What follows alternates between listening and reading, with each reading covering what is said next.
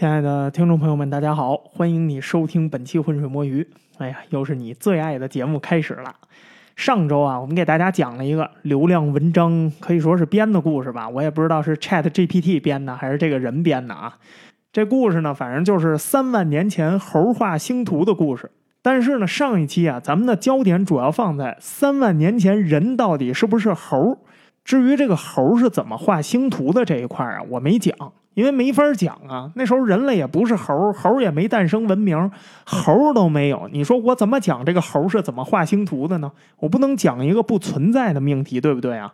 但是吧，这期节目播完了之后啊，好多人给我发私信，还有很多人在那个专题下边评论，说前面那两个故事啊，我更好奇。哎，古埃及人观测天狼星制定历法之谜，还有那个内布拉星象盘之谜，因为大家呀都想知道。这古代人他到底能不能画星图？能的话，他们到底是怎么画的？他们是怎么观测那些星星的？他们画这些星图到底是一个什么水平？是不是真的很准？他们画出来的那个星图到底是干什么用的？互联网上的流量文章跟这些自媒体啊，一提到这个古代天文学，就得扯出一个史前高等文明，或者扯出一大堆外星人来。动不动啊就得否定一下古人的聪明才智，哎，看见个啥呀都得认为这是个古人啊不可能做到的。古人怎么能有这么精确的观测手段呢？肯定是外星人帮忙，要不就是亚特兰蒂斯人帮他们。那好，今天啊咱们就来好好聊聊古人啊到底能不能画出星图来？他们是怎么画的？他们画星图到底是干什么用的？古人那些历法到底是怎么制定的？怎么弄得那么精确的？咱到底看看是古人的智商高，还是这帮写流量文章的自媒体他们这些写手智商高？可是吧，这里有一困难，这个话题啊，它是一个很大的话题。因为当我们说古人画星图这个命题的时候，首先咱们得界定一下什么呀？啥人才能算是古人？一百年前的算不算？五百年前的算不算？一千年前的算不算？所以说呀。古人是一个时间跨度非常大的这么一个概念。那你说这么大的时间跨度，这么多的人类文明，咱也不太可能说一个专题就全都给你讲完。所以呢，今天啊，咱们就以上周那篇流量文章的那第二个故事——内布拉星象盘之谜啊，做一个切入点。咱们啊，控制一下咱们的篇幅，哎，控制一下你自己。这个故事呢，在中文圈子里头来说呀，相对比较陌生。而且这个故事呢，它其实特别的有趣儿。除了古代人画星图这点事儿之外啊，这背后还有一系列非常精彩的考古学故事和幕后的法律故事。哎，好奇吧？一个古代星象盘怎么还扯上法律了呢？哎，这事儿啊，还真的就闹出了好多的法律纠纷。因为这个星象盘啊，它是在德国被发现的，在德国被发现的一切东西啊。哎呀，也不能说全都有法律纠纷吧，反正基本上八九不离十，官僚主义的老家嘛。所以啊，咱们今儿就主要聊一聊这个内布拉星象盘的故事。当然啊，还是老规矩，咱们呀先进一下广告。我们伪满洲国的故事的第一季呢，现在啊已经结束了。我相信听了这个专题的朋友，应该对这个专题的史料丰富程度不会感到失望。那接下来呢，我们会继续啊更新第二季。如果你对满洲、满族人、伪满洲国这些故事感兴趣的话，一定啊不要错过这个专题。那在此呢，感谢你通过购买付费专题这样的方式支持这个节目播下去。同时呢，也感谢所有的免费听众，只要你坚持收听，就是我更新的最大动力。最后呢，也希望啊，不管你是在哪个平台收听我们本期节目，都能多留言、多点赞、多转发。在数据上支持我这个节目，你现在就点，现在就转，现在就评论，不要犹豫，小老弟儿们都支棱起来。好了啊，闲话咱就说到这儿，咱们呀直接进入正题。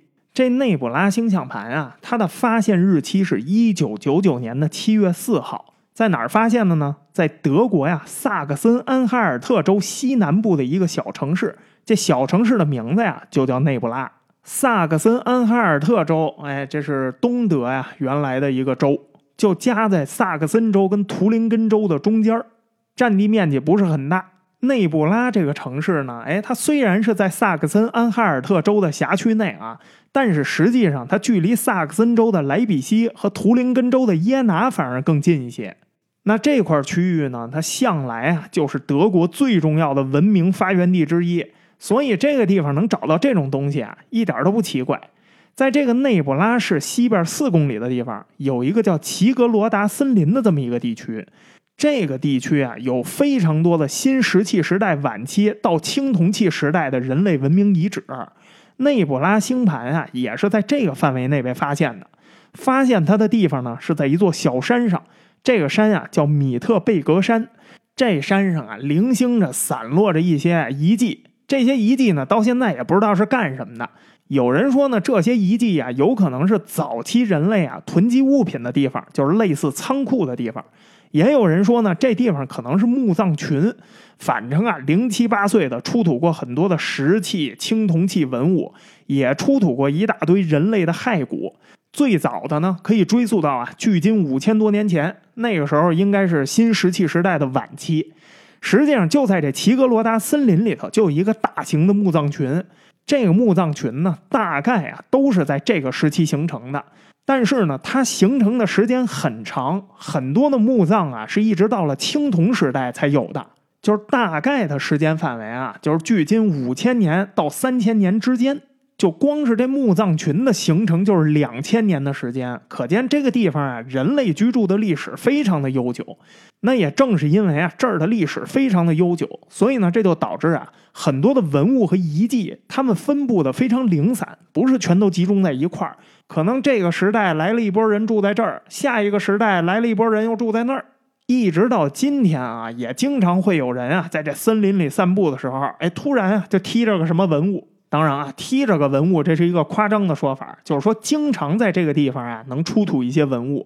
这内布拉星象盘啊，其实总体来说就是这么被无意中给刨出来的。发现它的故事呢，咱们等会儿再说。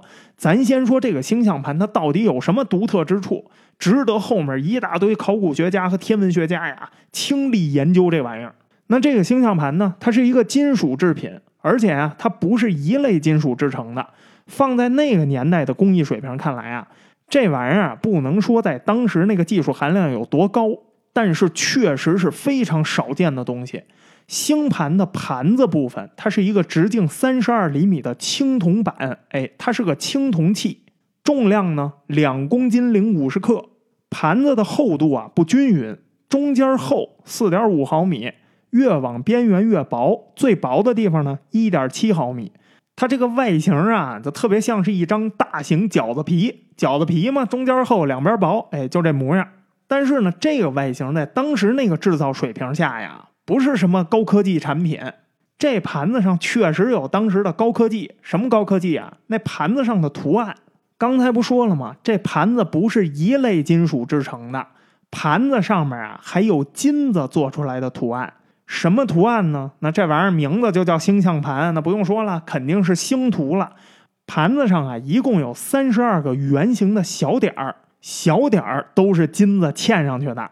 左右两侧呢各有一条弧线，不过左侧的弧线啊只剩下一个印儿了，右侧的弧线呢是金子。最下面呢还有一条弧度更大的弧线，哎，要细一点儿，也是金子。正中间啊有一个大饼和一个月牙儿。这两个都是金子，那你想想啊，所有的图案都是金子，非常的显眼。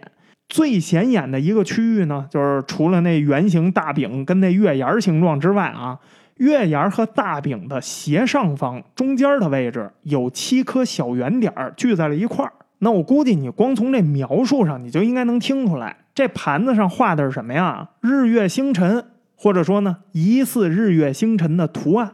哎，为什么说疑似呢？你往后听就知道了。那如果说呢，这盘子上真的是天文学的图案，那那七个聚在一块的小圆点儿，很显然它就是某个星座或者星团。只不过呢，就是周围这三条弧线吧，有点迷，不太容易能想明白那是啥玩意儿，看不出来。那这盘子呢，它因为边缘啊很薄，而且出土的时候啊挖掘的非常仓促，所以啊左上方啊不小心被磕掉了一块。这就导致呢，左上角的一颗小圆点啊，那上面那金子掉落了，只剩下了一个印儿。但是啊，不影响辨识。除了左上角的这个瑕疵之外，这圆盘刚挖出来的时候哈，整体状况也不是很好，因为它长期埋在地下，所以整个圆盘啊被严重腐蚀了。金子的部分啊也沾上了一些腐蚀物，没法直接擦掉。所以第一个挖出这盘子来的人呢，他就直接啊把这盘子扔在了一盆肥皂水里头，然后拿刷碗那钢丝球啊跟牙刷在那刷了半天，结果就导致啊金子表面被严重划伤了。更要命的是啊，因为用这个钢丝球啊，他玩命了刷，所以那个大圆形的金子呀被刷掉了一块可是啊，对这盘子造成了这么严重的损害，也没把这盘子给清理干净。那至于当时为啥第一现场处理的这么业余，哎，这就是后面那法律诉讼部分的内容了。咱们呀之后再说。那后来呢，这个盘子呀被送到了专业机构进行修复，这专家们呢就检测了粘在上面的那个腐蚀物成分。然后呢，就用水啊混上了一点酒精，把这东西泡在里头，泡了一会儿，然后一擦就给去除了。后续的修复中呢，用相同的金子材料啊补上了那个大圆形被刷掉的那块金子，但是左上角那个小圆形啊一直都没能修复。所以今天这个内部拉星象盘呢，相对来说还是比较完整的。可是吧，当时专家们清理完了这盘子之后啊，大家就都懵逼了。这其实才是这盘子最神秘的地方，这个啊，甚至超过了它上面那图案的意义。就是哪儿神秘啊？这盘子到底是谁研究的呢？它这个制造加工过程啊，放当时那个技术条件下看呀，太隆重了，太正规了，太当回事儿了。这个星象盘啊，它可不是简单的把那个青铜器溶解之后，然后搁在一模子里头铸造出来的，而是怎么弄的呢？它呀是先做了这么一块青铜，然后呢，等这个青铜冷却了之后，再不断的加热这个青铜，达到恒温状态之后呢，用锤子锻造出来的。虽然留有明显的锤子敲打的痕迹，但是总体来说啊，这个青铜盘的完整度啊非常的高，没有任何同时期那个青铜器经常见的那个表面裂纹。相对来说啊，它的表面也特别的光滑。这至少能说明啊，就是说锻造这个青铜盘子的人，这应该是当时十里八村水平最高的那个人之一了。村里最好的布莱克史密斯，而且呢，这个人啊，绝对是花了相当的功夫。你想啊，它要是保持恒温，它那个炉子的温度就得特别的合适，而且这上面所有的图形啊，全是镶嵌上去的。刚才不说了吗？这倒不是说呀，这是当时最高科技。可是吧，放当时那个时代，这东西要不是一个特别重要的东西，真没那功夫和精力啊，来锻造这么一个盘子。显然，这个盘子呀，相当相当的重要。能体现出这盘子重要的，除了它这复杂的工艺之外，还有就是什么呀？用料。这上面可是实打实的金子做成的图形，而且这个星盘出土的地方啊，那附近又有墓葬群，随着这个星盘一块出土的，还有两把青铜剑。两把斧头，两个凿子，一个手镯的碎片这些呀都是当时那个年代墓葬的一些标准陪葬品。所以呢，这个星盘呀，很有可能也是陪葬品之一。只不过呢，时间呀太久了，哎，陪葬品还在，墓的主人可能没了，不知道哪儿去了。这星象盘啊，在经过进一步检测的时候呢，又发现了它更多没法解释的这个重要性，因为在上面镶嵌的这些金子呀。它还不是同一个时代镶嵌上去的。从金子的质地分析呢，这个星象盘上最开始啊，只有三十二颗代表星星的那个小圆形，还有一个大饼，就是那大圆形，还有一个月牙儿。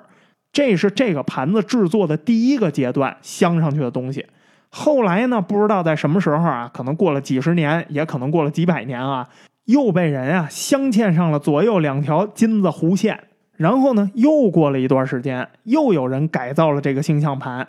有人啊，把左侧的那个弧线给拆了，然后呢，挪到了下方去了。这就是为什么左边那个弧线只剩下了一个印记，没有那金子了。金子呀，在下边呢。但是最下边这条金子的弧线呢，它不是纯金。在化验结果上看呢，它是用左侧这个弧线溶解了之后啊，混了其他的金属，重新熔成的一个金子。这就导致啊，它的外形跟原本两侧的那个弧线啊完全不同。这一次修改呢，还有人在边缘啊打上了三十九个圆孔，不知道代表什么，但是有十二个孔啊打在了右侧弧线和下侧那个弧线上，这也就让专家呢有机会啊对这个打孔进行化学成分检验。他们发现这些打孔跟这个下侧的弧线呀是在同一次修改中出现的。也就是说，这个圆盘的历史它一共分成三个阶段。第一个阶段，有人做了青铜的盘子，上面嵌了星星、大饼和月牙儿。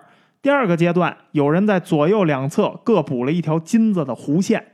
第三个阶段，有人把左侧的弧线挪到了下边去，并且呢，在这个圆盘周围打了三十九个孔。那好，这就更加让人觉得奇怪了。你说这东西它到底是个什么玩意儿呢？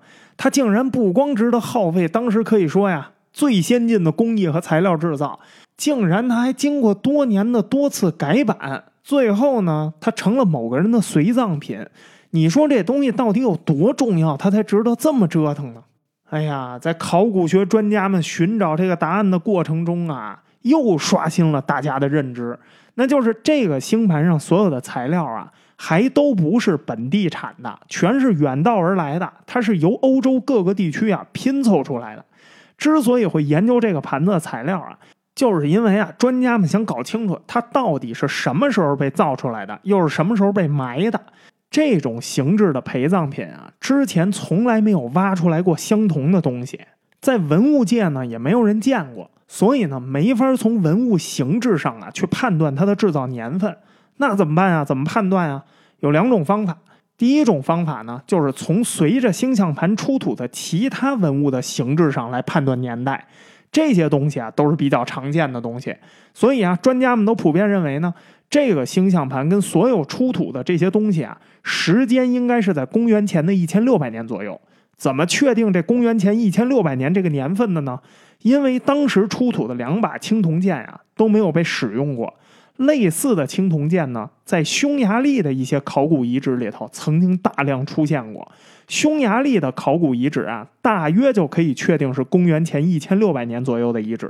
所以呢，大体上可以确定，跟着内布拉星象盘一块出土的这些文物啊，大概也是这个时间。而且呢，在对材料啊进行了化学分析之后呢，材料上看青铜剑的材质啊，跟星象盘非常的接近。所以呢，大差不差。这星象盘啊，跟这青铜剑应该就都是公元前一千六百年左右的东西。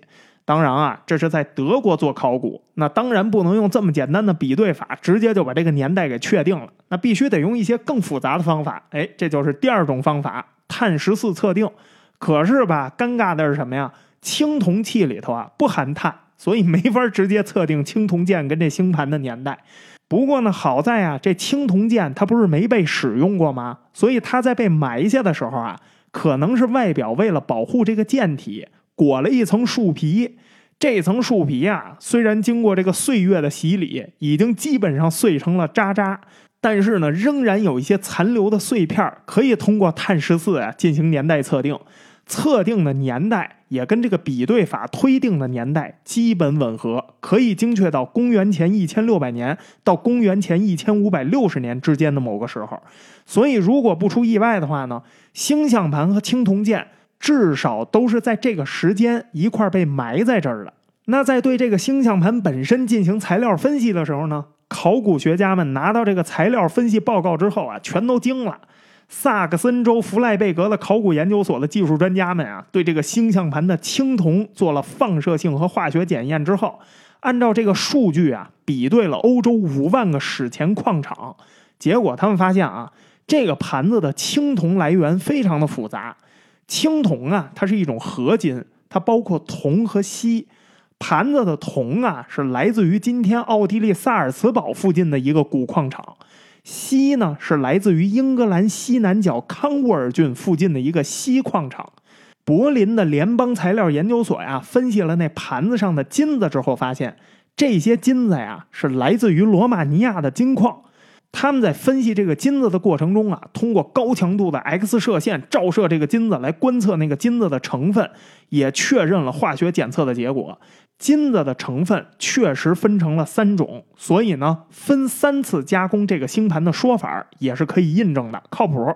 那你想想啊，这就更迷了。咱抛开那制作工艺和功夫不说啊，光是这些材料的来源，那可是公元前一千六百年啊，这得是什么级别的东西，值得这么大费周章啊？哎呀，越来越好奇了。放当时那个年代啊，唯一值得这么费劲制作的东西。那肯定啊，是跟生存息息相关的东西。如果是跟生存息息相关的东西，那要么呀就是宗教物品，要么呀就是极其重要的生活物品。要想知道它是哪类，那你就得搞清楚这上面的内容到底是什么，这些星星和月亮到底代表了什么。一旦说到这个问题啊，那就是天文学领域的事儿了。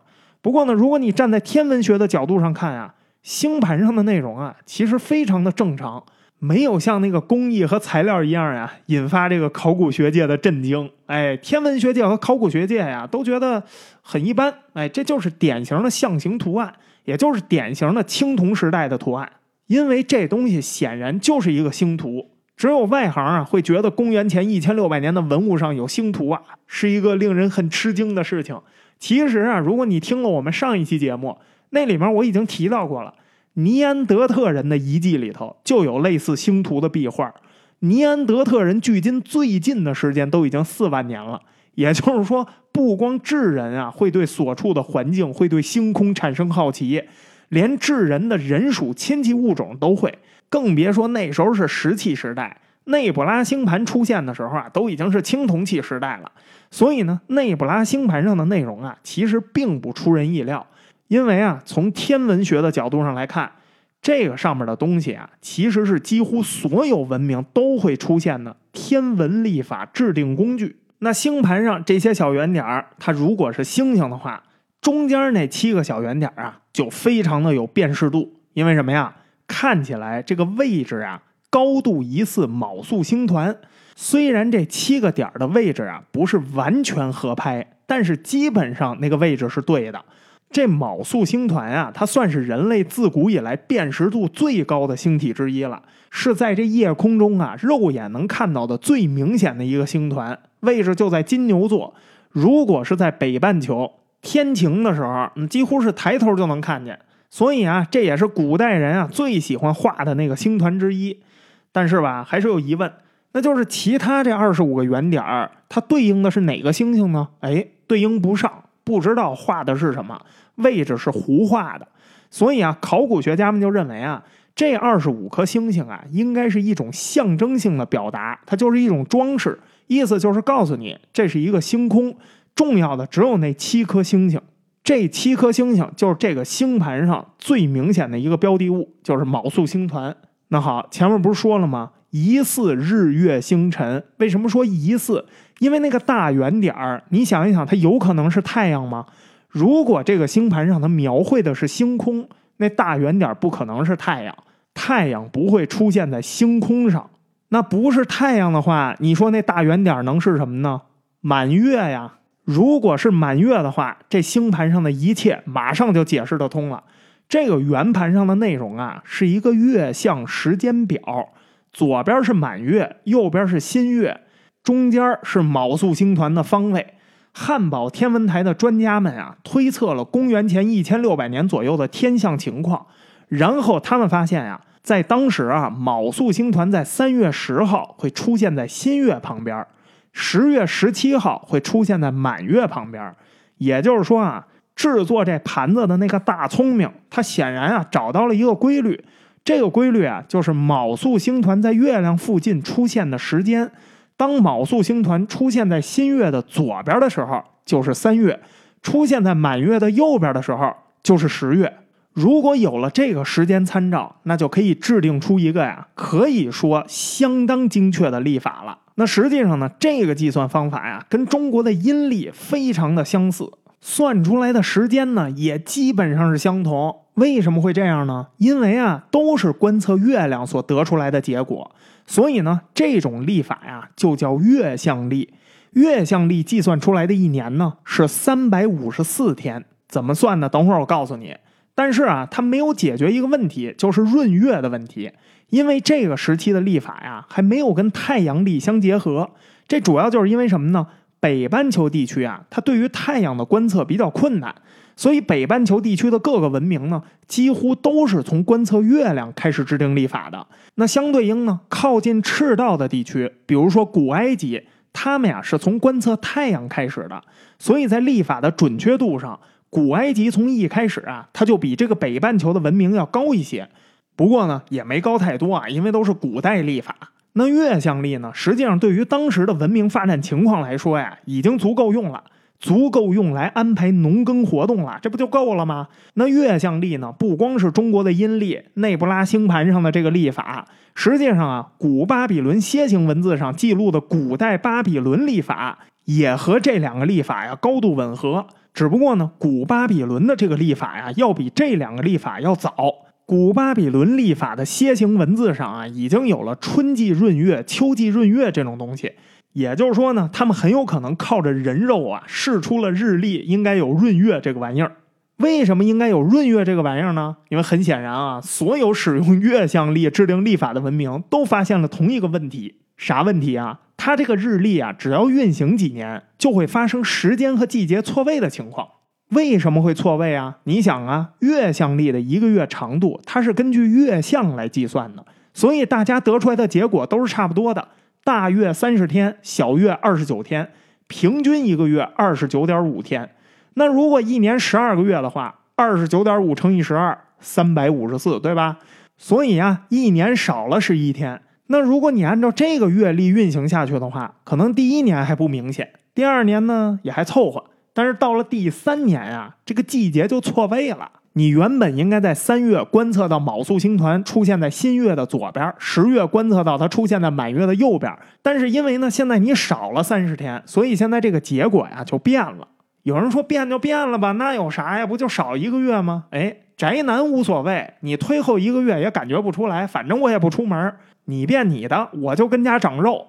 可那时候不行啊，那时候是农耕社会啊，农耕对于节气变化是非常敏感的。你这少一个月，农作物不长了呀，不长了可就是大事儿啊。于是呢，闰年闰月的问题啊，就这么被发现了。那既然已经发现了，那咱就得想办法补上这每年差出来的十一天，对不对呀？怎么补呢？很简单，每过差不多三年呀，月相历的历法就要出现一个十三个月的年，这不就直接就补出来了一个月吗？中国的阴历呢是差不多呀，十九年里头有七个闰年，也就是呢平均二点七年一次。至于什么时候闰，嗯，你得看黄历，等通知就行。那其他月相历文明的历法呢，也都在这个值啊上下差不太多。中国的这个阴历啊，它传说出现的时间呢，大约跟这个内布拉星盘啊是同时期。之所以是传说，是因为那时候中国还是夏代，没有进入信史时期，缺乏文字证据。但是从世界文明的平均发展水平来看，这个时间应该大差不差，是靠谱的。包括中国阴历在内的所有使用这种月相历的文明啊，全都是通过这个月亮跟某一个星星的位置来确定历法的。所以在星空的描绘上，这个内布拉星盘啊，并没有描绘出当时人类认知不到的东西。恰恰相反，它描绘出来的东西啊，几乎就是当时人类各个文明都已经有所认识的东西了。所以从这个角度来说呢，你说这自媒体流量文章每天在那惊讶古人的智慧，不可能做到。我跟你说呀，应该惊讶的不是古人的智慧，而是这个写流量文章人的智慧。你应该惊讶的是，你这个智慧怎么能出现这么严重的损伤呢？好家伙，你嘴里那三万年前的猴都能画出星图来，你说你这是骂谁呢？你是骂猴呢，还是你看不起你自己呀？可能啊，让这些自媒体更惊讶的，还不是这个月相历的制定过程，而是啊，这些文明到底是怎么修补这个月相历的？内布拉星盘它到底是怎么解决闰月这个问题的呢？其实啊，很简单，把太阳的观测加进来就可以了。如果有了太阳作为参照啊，那我不就能知道我现在少了多少天吗？所以呢，这就要说到这星盘两侧呀，改版的时候被加进去的那个弧线了。星盘的形状是中间厚，两边薄。为什么要做成这个形状呢？其实啊，你想想，这个形状啊，就是古代人站在山顶往远处能看到的那个地平线的样子，有一点弧度。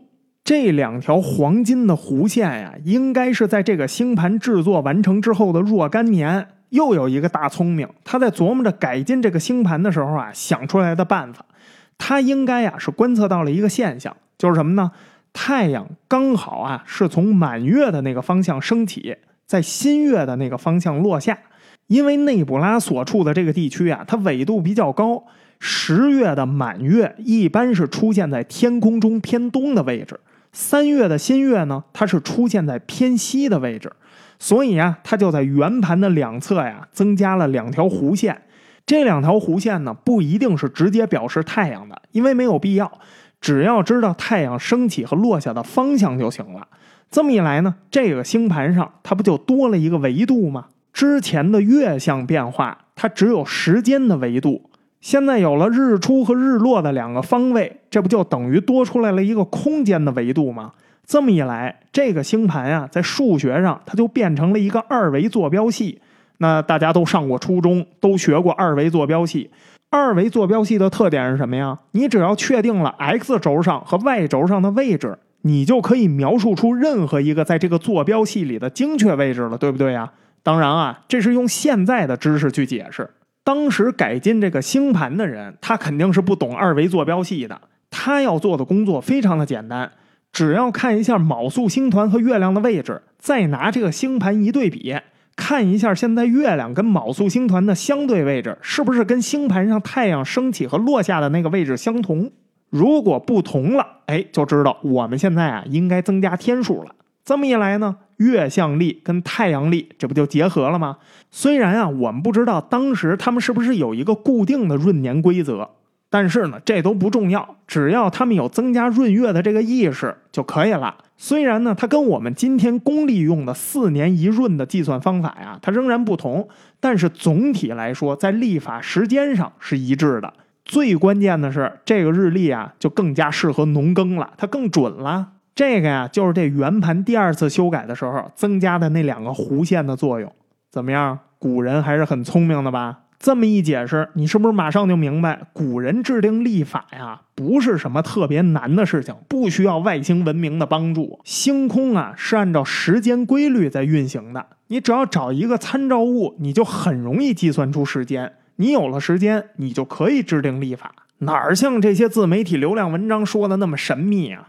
当然了，你肯定也好奇，那为什么最后一次修改的时候，左边那个条被挪到下边去了呢？这又有什么深意吗？这个呀，就真的只能说是个谜了，没人知道。因为那个弧形啊，它其实不光被挪了位置，还换了造型，连材料都换了，在方位上呢，也完全没法解释。所以考古学家呀，认为这应该是第二次修改了之后呢，又过了若干年，第三位大聪明出现了。这个人啊，可能真的是个大聪明，他可能啊，只是简单的觉得这个星盘啊，它不够美观，不够高端，不够大气，不够上档次。这么重要的东西啊，在我们这个部落里头传承了这么多年。都说这个东西多重要，多重要，一辈儿一辈儿往下传。可是吧，我没感觉这东西有多重要啊，我用不上它。为什么它用不上啊？因为到这个时候啊，那个历法可能已经形成规矩了，他们已经摸索出来了。没准是每过三年，咱就加一个月，哎，也有这个规律了。那如果这个规律已经形成了，这个圆盘就没有那么重要了。哎，然后可能这位大聪明啊，也不太搞得清楚上面的这个元素代表的意义了，所以干脆一看，既然这么重要的东西又这么丑，哎呀，那我就美化它一下吧，把左边这条拆下来做一个小装饰，给它安到下边去。哎，之所以考古学家呀认为这是装饰，是因为啊这个形状很像是在希腊地区在青铜时代那个船舶的图形。那时候希腊青铜器上面要有船的话，那船就是这形状。这种图形啊，在希腊的很多文物上都出现过，所以啊，这考古专家们才推断，这有可能啊，就是个纯粹的装饰，没有任何历法功能。那至于在边缘处增加的那三十九个小孔呢，这有可能啊，是为了祭祀悬挂方便，哎，开了三十九个孔。你可以想象啊，古代人对于天文学的那理解，它本身就是宗教化的。他解释不了为什么星空是这么运转的，为什么月亮是这样的，为什么太阳是那样的。所以虽然他看出规律来了，但是他怎么理解这些规律啊？他只能用宗教的方法去理解这些规律啊。为什么太阳跟月亮不能同时在天上出现呀？因为啊，这个月亮女神不喜欢太阳神，太阳神呢追着月亮女神跑，一个在后边追，一个在前面跑，哎，老也赶不上趟。这部落人一听有道理啊，哎，给他背下来，咱们传下去。你看这规律就这么一解释就形成了，所以呢，就算在很大程度上他掌握了天体运行的规律，最后啊也会把这些天体运行情况归为宗教的。那不用说了，内布拉星盘它之所以花了这么大力气去制造，它除了有这立法制定工具这个功能之外，它肯定也带有宗教属性。你搞个祭祀活动，你肯定得把这星盘给请出来啊。所以呢，这第三次修改很有可能就是为了祭祀修改的。因为祭祀，所以觉得它不够美观；因为祭祀，所以觉得它悬挂不够方便。所以咱们呀，修改它一下。那虽然呢，这次修改啊，确实让人感到有些莫名其妙。但是啊，这个圆盘本身跟它的第一个改版已经啊足够重要了。这个东西就是目前人类已知的最古老的、精确的天文历法星空图。之所以要加上精确的天文历法星空图这个定语，是因为啊，人类其实挖出过不少类似星图的文物。不说别的，石器时代的壁画上很多就有星星。马耳他呀，还出土过一块石板，上面也有疑似星空图的东西，年代比这内布拉星图啊早了差不多有两千年。但是啊，这些壁画也好，马耳他的石板也好，它没法说是天文历法的星空图，因为上面的内容呢没法跟星星的位置对照上。所以，考古学界和天文学界目前只认可这个内布拉星盘，这是最早的人类天文历法星图。不过啊，还是要提醒你一下。内布拉星盘，它不是人类最早的天文历法，而是最早的图形化历法工具。人类编纂历法呀，不一定非得使用图形。其实啊，就我们刚才提到的那个巴比伦星表，这东西啊，就是非图形化的文字立法工具。古巴比伦啊，通过持续观测这个昴宿星团和其他的星星，再对比月亮和太阳的位置。然后啊，他们用文字给写了下来，楔形文字，他们也照样能从中啊获取规律，然后制定了古巴比伦历法。古巴比伦历法呀，因为有楔形文字可以考证，所以呢，我们可以非常清楚的看到它的计算方式，几乎啊就跟中国的阴历还有其他所有月相历的历法呀没有任何差别。标准的大月三十天，小月二十九天，平年三百五十四天，闰年多加一个月。几乎可以说是一模一样。那古巴比伦历法呢？它出现的年代啊，大约是在公元前的两千六百年到两千一百年之间。往少了说，比内布拉星盘早了五百年；往多了说，早了一千年。所以说呀，即便没有图形化工具，也不耽误人类啊琢磨出几乎一模一样的历法规则来。更别说刚才不说了吗？还有直接观测太阳制定的比这月相历更加准确的历法——太阳历啊！古埃及历法就是太阳历，那就更早了。人类目前找到的最早的文字材料是公元前大约三千一百年左右的古埃及第一王朝哲尔法老统治时期的一块石碑。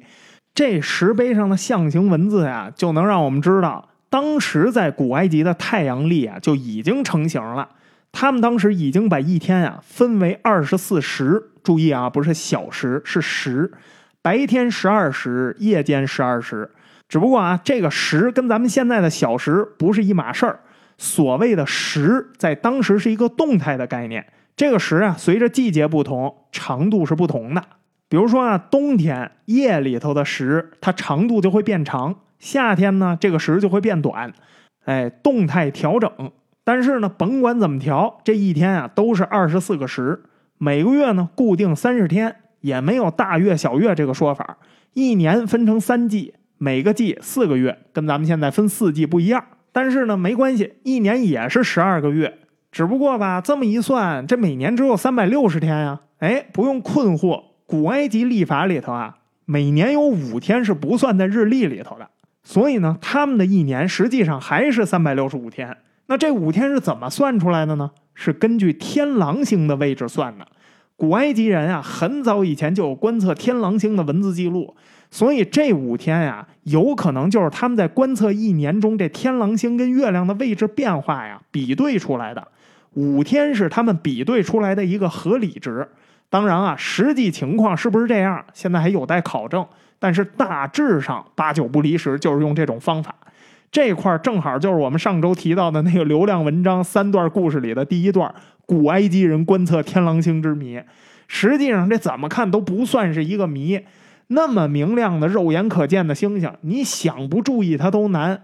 星空是规律运动的，那么长的时间尺度下，古代人观测星星啊，是再正常不过的事儿了。这没有什么不可思议的。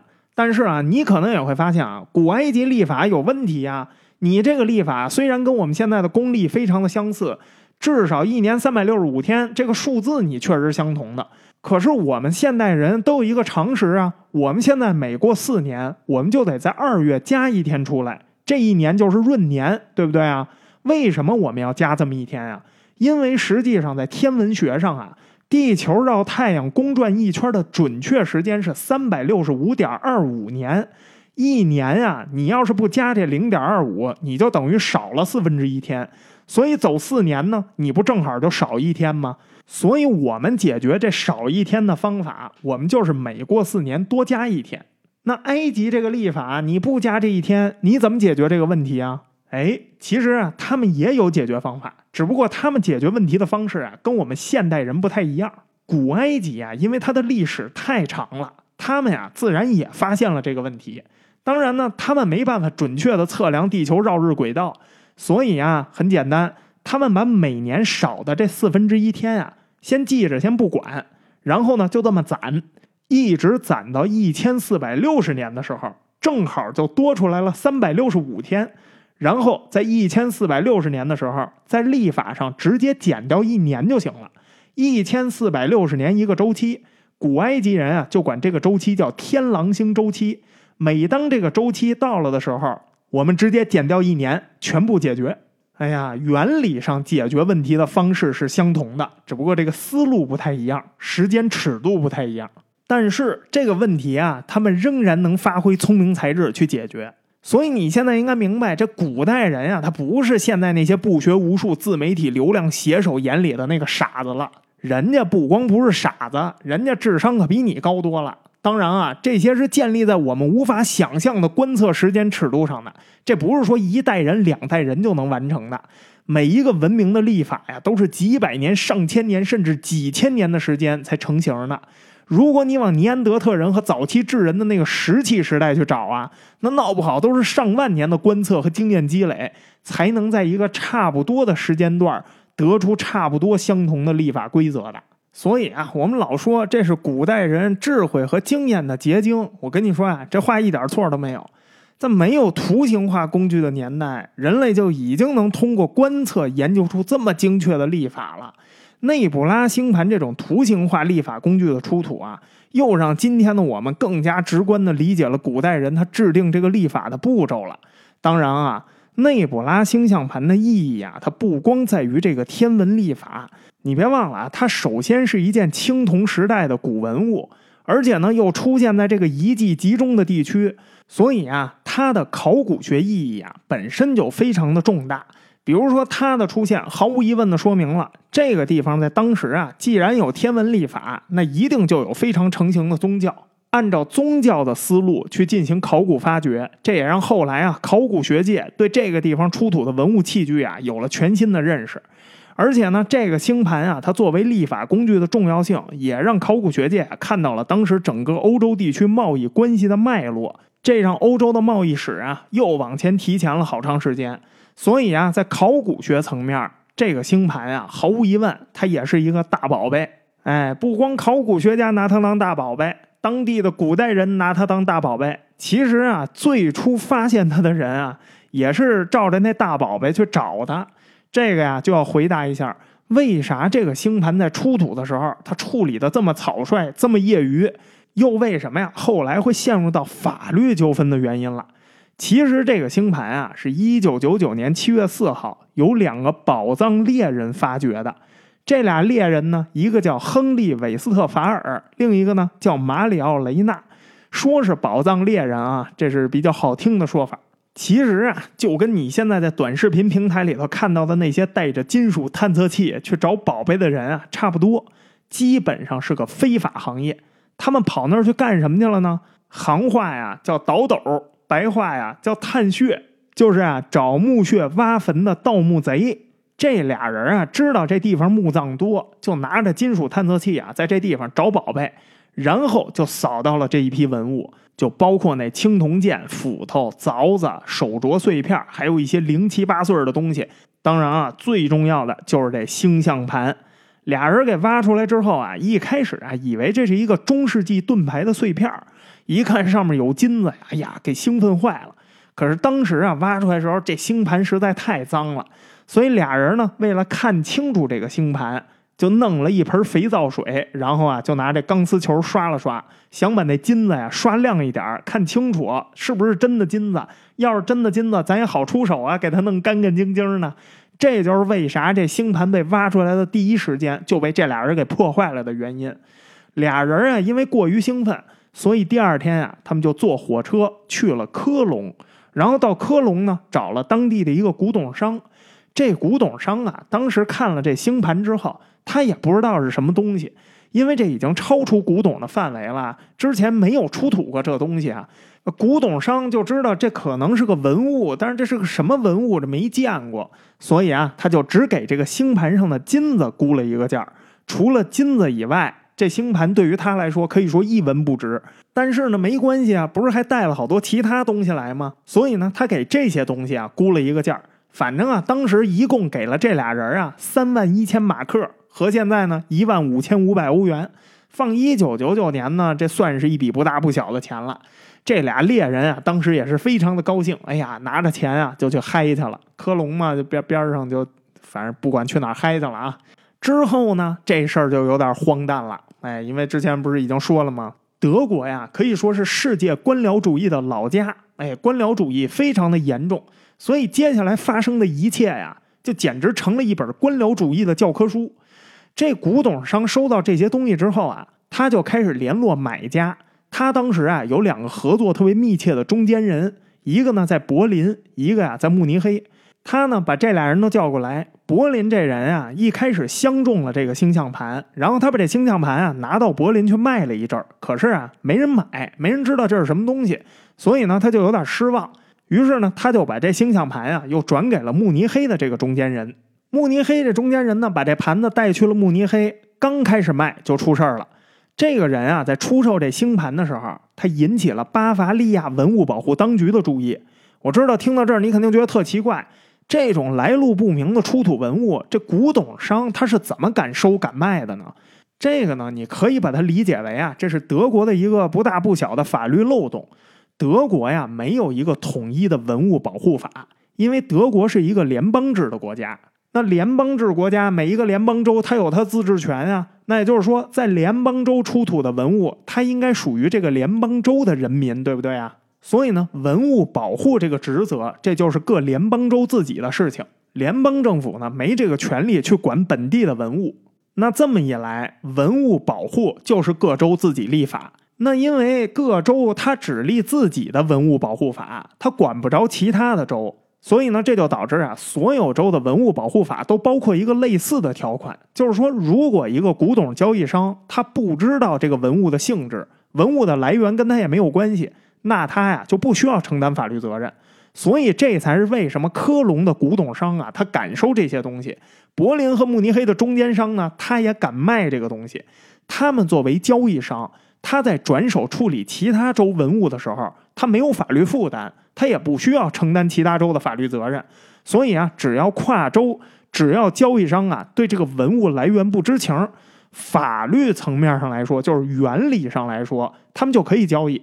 当然啊，这只是在原理上来说，现实情况呢，并不意味着说任何人啊就可以随便在德国出售这么贵重的古文物。这个星象盘啊，其实就是一个例子。巴伐利亚文物保护当局呢，发现慕尼黑这个中间人啊，他在出售一件不知道哪来的青铜器文物，所以呢，他们就要求啊，这家中间商你得出示一下这个文物的来源证明。中间商说：“我出示不了，因为这个文物不是这个州的，这是我从北威州，科隆在北威州吗？我从北威州弄过来的。所以呢，巴伐利亚当局啊，他就只能联系北威州当局，因为不能跨州执法呀。北威州接到了这巴伐利亚的这个问询之后呢，他们就派人到科隆啊，去找那家古董商核实情况。古董商说呀，我这个东西没有任何来源证明，因为这个东西啊，不是本州出来的，这是萨克森安哈尔特出土的。”所以啊，我也没有义务配合这个北威州当局调查这件事儿，你们也没有义务来调查我。那既然这东西现在是萨克森安哈尔特州的，那就没有巴伐利亚州跟北威州什么事儿了。所以啊，这两个州呢就把这个案子呀发给了萨克森安哈尔特。安哈尔特当局一看，惊呆了。既然他们已经摸到了，说这个文物是我们这儿出土的，那这就已经非常明显触犯了我们州的文物保护法呀。所以啊，他们接手了这个案子。可是呢，现在的问题是什么呀？文物在巴伐利亚，他们也不能跨州执法，所以他们只好联系啊德国联邦警察。联邦警察有跨州的执法权，那联邦警察呢，当然也很重视这件事儿，所以啊，他们就马上成立了一个专案组。然后呢，就派人啊跑到巴伐利亚去找这个星象盘。哎，要不是说官僚呢，你想想啊，这个过程得耽误多少时间？哎，等这帮联邦警察的专案组跑到巴伐利亚的时候，星盘啊已经不在这儿了，出手了。这时候大家全懵了，因为接手星象盘的这个买家呀，很快就把星象盘再次给出手了。之后啊，就追查不到了，不知所踪了。为什么呀？星象盘进入黑市了，进到黑市你就没法查了。为什么呀？因为黑市里头很多买家呀，他的名字不是真的，很多人啊是国际买家，所以这星象盘啊就这么丢了。然后这星象盘啊一丢就丢了三年，再出现的时候已经是二零零二年的一月了。这个星象盘再一次出现在了德国。他们被一对著名的黑市古董交易人啊给入手了。这对黑市古董交易人啊，他们是一对搭档，一男一女，都是古文物圈子里头有名的大手子。女的呢叫希尔德加德·布里巴耶，男的呀叫莱赫尔德·史迪贝尔。布里巴耶跟史迪贝尔啊，这两个人其实也算不上是真正的搭档关系，他们暗中啊也在互相算计。但是他们这段故事啊跟咱主题没啥关系，我就略过不表了。这俩人都是北威州的人，他们呢因为长期干这行，所以呢他们本来啊就在这北威州文物保护局的重点关注名单上。这俩人啊一入手这内布拉星象盘，北威州当局马上就得到了消息，于是呢他们立刻就联系了联邦警察。联邦警察呢就怕打草惊蛇，他们怕这一对啊快速在黑市上再把这个星象盘出手。最关键的是啊。当时没有绝对的证据能证明这个星象盘在他俩手上。如果星象盘在他俩手上，这时候星象盘的事情啊已经完全公开了，很多媒体啊都已经报道了这个星象盘的事儿。所以呢，他们俩这时候啊就相当于知道这是文物，然后故意买卖，而且还是黑市来黑市走，这就跟之前古董商的那个性质不一样了。无论是在北威州还是在安哈尔特，都是违反文物保护法的行为，可以抓捕他们。但问题就是什么呀？你得确凿的证明这个盘子确实在他们手上。所以呢，联邦警察呀就找安哈尔特的几家博物馆呀一块想办法。最后大家想出一办法，做一个局，由安哈尔特著名的一个德国考古学家，他叫哈拉尔德梅勒，让他出面联系这俩人，都是古文物圈子吗？哎，梅勒啊就谎称说他呀代表几家博物馆，他想把这个星盘啊给买回来。价钱你们随便开，布里巴耶跟这史迪贝尔啊特别高兴，当时就开价七十万欧元。梅勒呢就故意不同意，但是呢他没把这话说死，他说呀咱们最好见面谈一谈。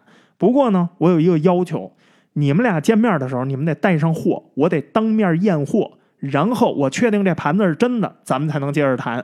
这俩人呢也很谨慎，那都是老手了，所以啊他们俩也提出一个要求。那就是咱们不能在德国境内交易，咱们去哪儿交易啊？咱们去瑞士交易。于是这仨人呢就约在瑞士巴塞尔的一家酒店里头见面。二零零二年的二月二十三号，梅勒跑到巴塞尔跟这俩人见面。就在俩人拿出盘子的那一刻，突然德国警方跟瑞士警方一块出现，直接把俩人给抓了，然后把这盘子呀终于给扣下了。有了这盘子，这一切呀才好说了。这是赃物啊。挖盘子那俩盗墓贼啊，他们早就已经在警方的监视之下了，就差找到这个赃物了。现在赃物找着了，这俩人也立刻就被捕了。这俩盗墓贼呢，其实之前已经被警方啊传唤好几次了，警方啊也已经都跟他们打好招呼了，就说这事儿啊特别的大，只要找到盘子，你俩就准备吃牢饭吧。所以啊，这俩盗墓者呀，他们也已经做好心理准备了。那之后呢，就是这四个人的法律诉讼程序了。二零零三年的九月十号，这韦斯特法尔跟这马里奥雷纳他们俩呢先受审，在萨克森安哈尔特的瑙姆堡地区法院受审。他们被起诉的罪名啊，是违反了安哈尔特州的文物保护法。但是呢，不是因为他们挖掘文物犯法了，他们挖掘文物这件事情没犯法，而是起诉他什么呢？就是他俩在未经确定文物价值的情况下，清洗破坏文物，就是你把这文物弄坏了，并且呢，你把文物带出了萨克森恩哈尔特州进行交易，你这两件事情是违法的。为什么呀？因为你在这儿挖出来的文物是属于州政府的，不是属于你们的，你清洗它、损毁它、交易它都是犯法的。这俩人呢也都认罪，因为他们也都做好心理准备了。所以最后啊，韦斯特法尔被判刑了四个月，雷纳呢被判刑了九个月。俩人态度都不错，所以判的呀也没那么重。九天以后的九月十九号，布里巴耶跟史蒂贝尔这一对搭档也在瑙姆堡地区法院开庭受审。他们被起诉的罪名是什么呀？故意销赃。他们在拿到这个星盘的时候啊，因为这个时候媒体已经有报道了，所以他们已经明知道这是赃物了，但是他们还是收购了赃物，并且企图出售。所以最后啊，布里巴耶被判了十二个月监禁，史蒂贝尔被判了六个月。可是呢，这两个人的律师啊，都坚持认为说你告他们企图出售星盘这一条是不成立的。为什么呀？实际上梅勒只说要买。可是这俩人从头到尾都没有说要卖呀，所以这两个人的行为可以理解为什么呀？他们只是带着盘子去瑞士，让梅勒这考古学界同行啊看一看、开开眼，根本就没有证据说他们有意图要出售给梅勒啊。哪怕他们开价了，但是梅勒不是没同意吗？所以意图出售赃物这一条不能算。哎，你别说啊，检方拿这一条啊没辙，驳不倒。所以最后啊，法官在量刑的时候啊，只好从轻量刑，加了一个选择条件，就是什么呢？俩人可以选择呀，交纳罚款，再加上呢做社区服务来抵消这个刑期。最后他们俩呀，都是交了五千欧元罚款，做了一百五十个小时的社区服务，一天监狱也没蹲。这俩人后来呢，都是多次上诉，但是啊，最后全都维持原判。这事儿啊，一直闹到什么时候啊？闹到二零一六年。两个人啊，才最终接受了这结果。但是啊，有意思的是啊，这布里巴耶的上诉啊，他有可能是故意的，他压根儿啊就没想推翻这个审判结果。布里巴耶呀，二零零四年的时候写了一本书，这本书的名字就叫《星盘》。这本书在当时啊是畅销书。这本书啊不是介绍这个星盘的，而是介绍他跟星盘的这点事儿的，就是星盘发掘过程中这个来龙去脉的。这故事啊，比那星盘本身都精彩，所以啊，他竟然靠这故事，他赚了不少钱。后来啊，他不断的提起上诉啊，其实啊，也有炒作的意味。他每过一段时间，他就炒一下这个案件。他这一上诉，媒体就得跟呢。媒体一跟，这热度不就又上来了吗？大家肯定都好奇呀，这娘们儿不是被判了吗？怎么他还上诉啊？难道这里还有隐情？哎呀，他到底有罪没罪啊？所以啊，好多人为了找答案，就去买他这本星盘，看看到底怎么个事儿。也正是因为这样，这件事儿啊，扯了十三年才结束。你甚至可以说呀，这十三年就是他故意扯的，他不想结束。反正这事儿啊，扯到最后，扯到了联邦最高法院。联邦最高法院一看呀，你跟这玩呢，所以最后啊，给了他一个终审判决，就是啊，维持原判，你推翻不了。再说你现在都服完刑了，你还有什么可上诉的呀？到这时候啊，他都已经写了六七本书了，也赚够了，所以啊，他也就不闹了。那星盘被回收了之后呢？最终所有权终于回到了萨克森安哈尔特州政府手里，成了州的文物资产。可是啊，这收回来了，这事儿还没完，法律纠纷还没有结束。让安哈尔特州政府没想到的是什么呀？二零零二年九月二十七号的时候啊，竟然有人啊向德国联邦专利和商标管理局提交了一个啊内布拉星象盘商标注册申请。这人是谁呢？是一个来自奥格斯堡的贵金属交易商。他们呀想制造内布拉星象盘的仿制收藏品，那上不是有金子吗？他们不是做贵金属的吗？所以啊，他们申请的这个商标内容啊，就包括内布拉星象盘的形象和文字，这让萨克森安哈尔特州政府啊非常的生气。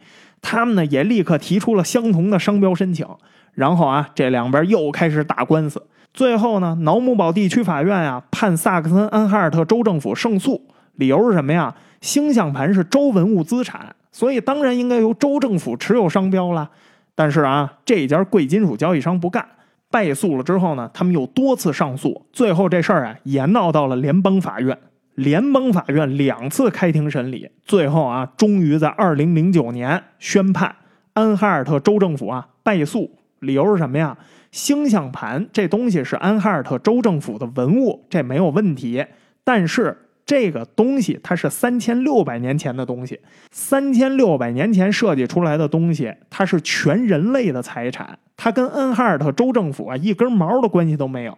你不能以这个理由来坚持索要这个商标，这种文物商标就是什么呀？先来后到，所以啊，最后商标的所有权就归了那家贵金属商，气得这州政府啊没有办法，所以呢，他们后来啊申请改变了一些设计样式的商标注册，所以啊，今天内布拉星象盘的原版商标不在这安哈尔特州政府手里，在人家那贵金属交易商手里呢。那好，肯定有人要问啦。我现在想看这个内布拉星象盘，我在哪儿能看到呢？这星象盘啊，目前在萨克森安哈尔特州的德国国家史前博物馆里头展览。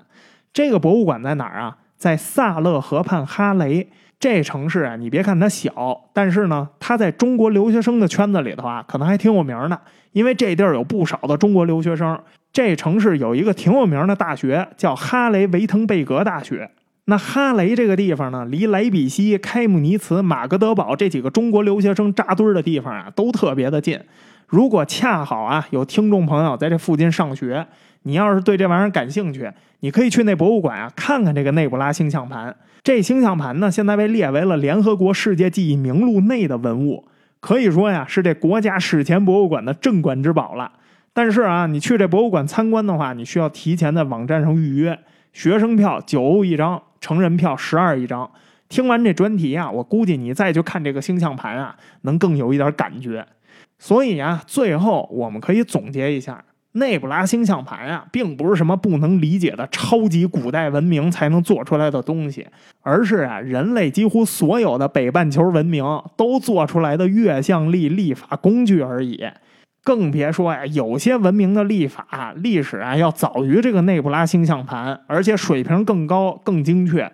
这说的还是北半球的月相历历法，那还有古埃及这样的太阳历历法在后边顶着呢。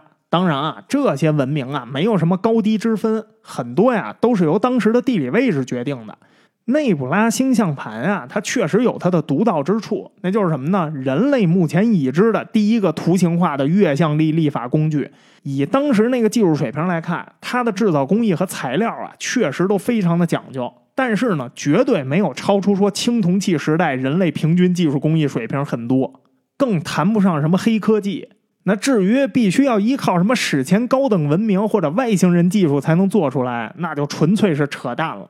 古人啊，是因为知识水平和技术工艺水平啊，它整体比较落后，它在认知上啊低于我们现代人，但不是说古人的认知能力和智慧水平低于我们现代人。人类文明产生的这点时间呀，往远了说就一万来年一万来年的认知啊，并不足以在基因上让我们跟古人啊拉开差距，只是我们生活的时代不同，我们的知识水平不同。啥意思呀？你生活在古代，你未见得有古人聪明；古人要生活在现代，他也未见得呀比你笨。所以啊，还是那句话，流量文章自媒体写手啊，应该感慨的是自己的水平，不应该去感慨古人的智商水平。